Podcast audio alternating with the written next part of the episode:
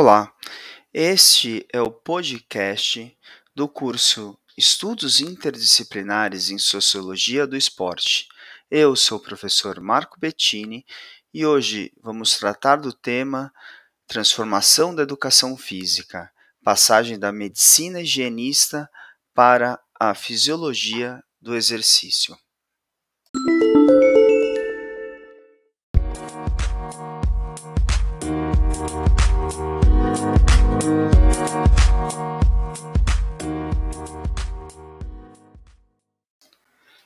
Este podcast teve como base um, artigo publicado na revista da Associação Latino-Americana de Estudos Socioculturais do Esporte e tem como título o processo de transformação da educação física, passagem da medicina higienista para a fisiologia do exercício, e teve como autor eu, Marco Bettini.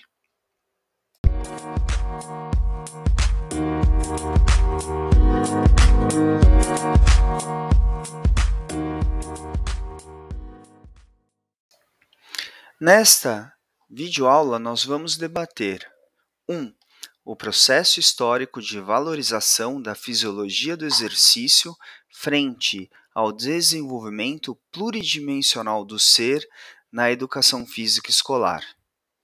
2 o Estado interferindo na educação física escolar para ser utilizado para formar atletas que servissem como exemplos estereotipados. E, por último, a escola como local de reprodução do esporte de alto rendimento.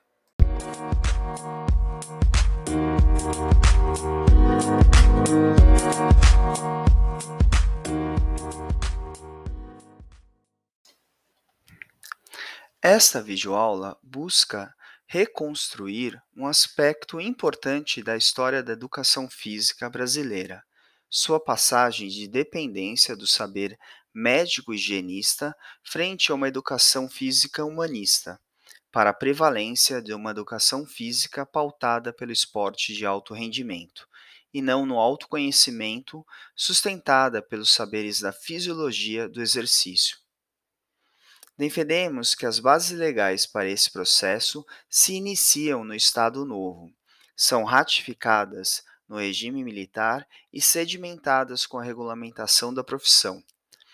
A análise desse momento histórico orbitará na avaliação crítica das legislações que interferiram na prática da educação física escolar naquela época, com ênfase nas modalidades esportivas frente ao modelo humanista de educação do corpo e para o corpo. Neste universo, cheio de controvérsias, avanços e retrocessos, buscamos compreender, por meio da teoria habermasiana, que discute a tecnocracia, a técnica e ciência como ideologia, a complexificação sistêmica e a colonização do mundo da vida, todos esses aspectos da educação física escolar.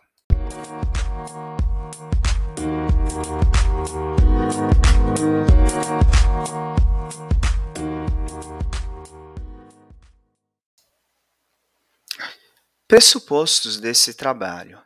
Primeiro, debater as mudanças ocorridas no período e o reflexo na educação física, via complexificação sistêmica discutir a legislação esportiva como política impositiva via decretos-lei, a partir do conceito de tecnocracia.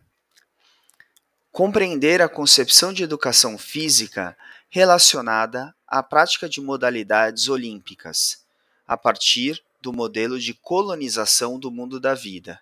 E, por último, debater o crescimento dos Jogos Olímpicos como um dos fatores de segmentação da educação física escolar, a partir do modelo desenvolvido por Habermas em Técnica e Ciência como ideologia.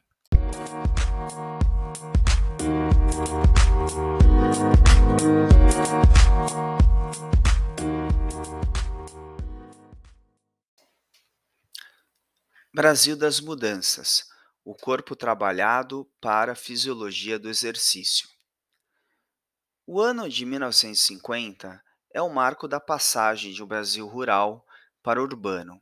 Tema esse já bastante discutido por clássicos da literatura, no qual destacamos o historiador Boris Fausto, o brasilianista Thomas Skidmore, o antropólogo Darcy Ribeiro, o cientista político e economista Celso Furtado e o sociólogo Florestan Fernandes. A base teórica que fundamenta esse artigo é a teoria habermasiana, abordando três estruturas, três estruturas conceituais. A primeira é a discussão da tecnocracia no sentido de uma burocratização das formas de vida e a sobrepujança dos sistemas burocráticos e financeiros nas decisões estatais. Portanto, afastam desse processo o ser, no sentido sartriano do termo. A segunda estrutura conceitual é o processo de complexificação sistêmica, onde os sistemas poder e dinheiro avançam sobre o mundo da vida, transmutando as formas tradicionais e colonizando as relações espontâneas. O terceiro é o processo técnico-científico, onde a ciência se constitui como ideologia do Estado ou do mercado, tese defendida por Habermas ao reinterpretar a obra de Herbert Marcuse, ou O Homem Unidimensional.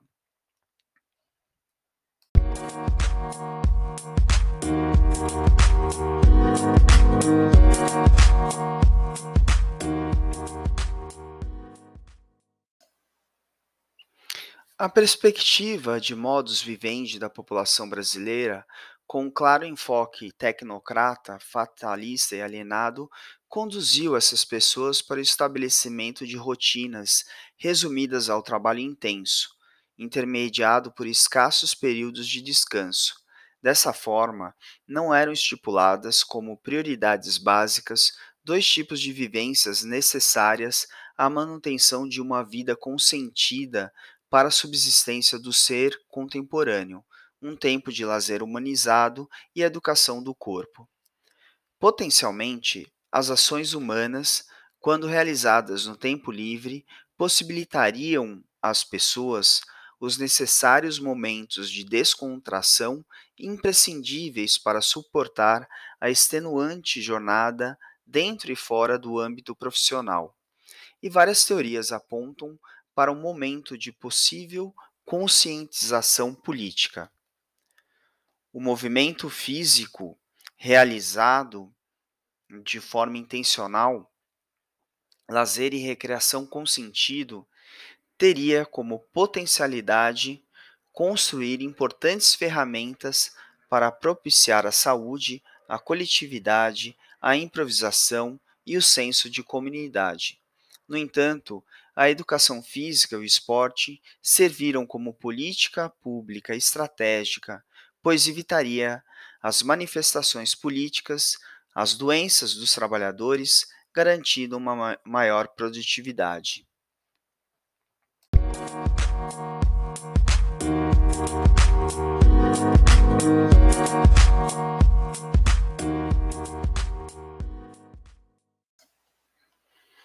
Qual é a tese defendida nesse podcast?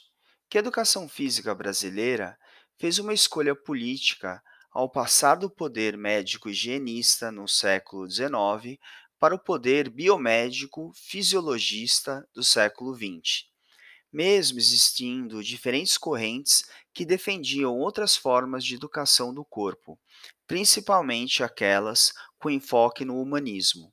No século XXI, presenciamos uma radicalização da fisiologia do exercício para o que denominamos um fatalismo genômico e uma cybercultura do exercício. Os crescentes estudos na área esportiva e a valorização dos atletas retroalimentavam o próprio saber biomédico, propagando uma embrionária política de valorização do corpo, adaptando-a agora para o poder saber da fisiologia. Nesse complexo contexto histórico, político e sociológico, o Estado interviu direta e indiretamente no fomento de medidas para que a educação física fosse utilizada para formar atletas que servissem como exemplos estereotipados de vitória e para propagar os ideais de corpo e nação, posteriormente com a mercantilização do corpo a corrente higienista perde espaço para a nova ciência do esporte ancorada na fisiologia do exercício. A principal aspiração dessas medidas era de demonstrar o avanço da tecnociência, mas com o mesmo espírito da época, como diria Hegel, o esporte para elite genômica, biotecnológica e a economia para elite política industrial financeira.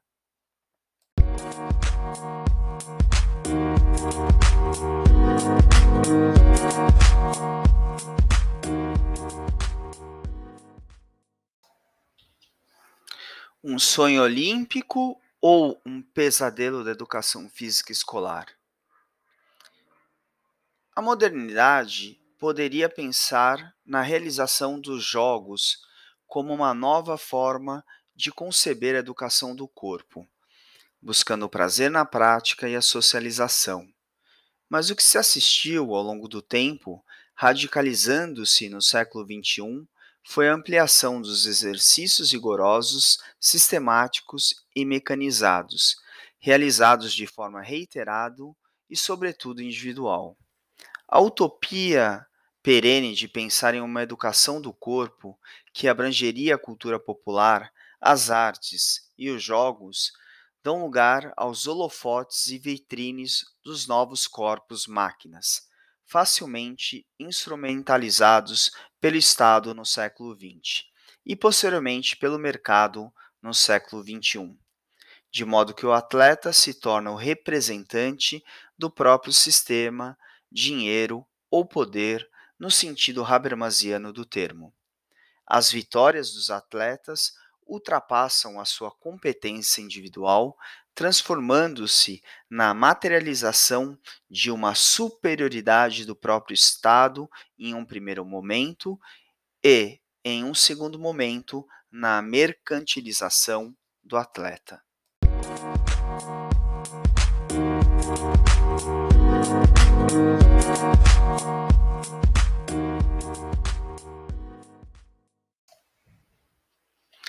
Considerações finais.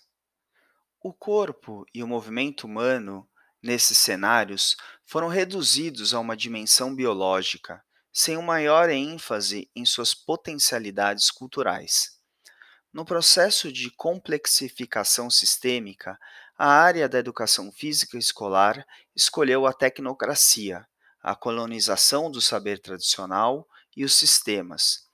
Porém, essa escolha feita pela área não reflete a totalidade dos profissionais, pois tivemos inúmeros grupos de resistência, principalmente com movimentos sociais organizados, como Centro Popular de Cultura, movimentos da Teologia da Libertação, movimentos da Constituinte, movimentos uh, na universidade, entre outros.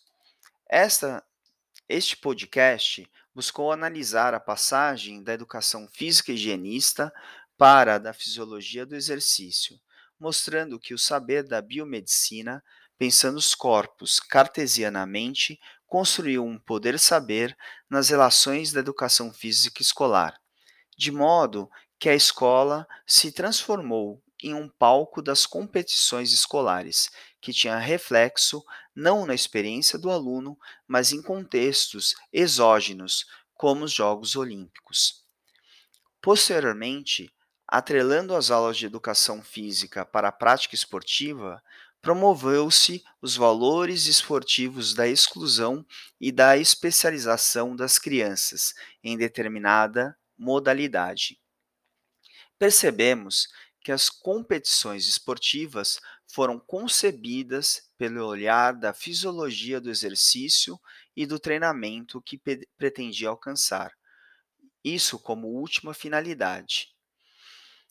Focava-se o resultado, a vitória, que, além de constituir o principal objetivo das ações humanas, nesse contexto, também se travestia de uma verdadeira força motriz, impulsionando o fomento de intervenções políticas nesta área.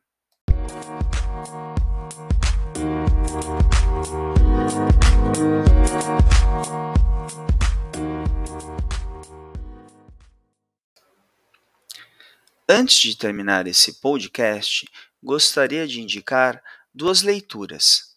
O primeiro é de Souza, intitulado Digressões acerca da ciência aplicada do movimento humano ou sobre como podemos prosperar revoluções simbólicas na área da educação física, publicado na Revista Brasileira Ciência e Movimento. O outro é o texto de Bracht, denominado A Constituição das Teorias Pedagógicas da Educação Física, publicado no caderno SEDES. Boa leitura!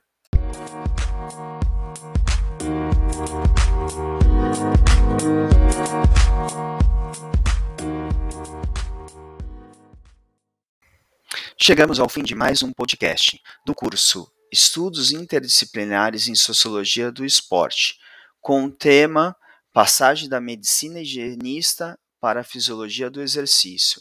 Eu sou o professor Marco Bettini e nos vemos no próximo podcast. Até lá!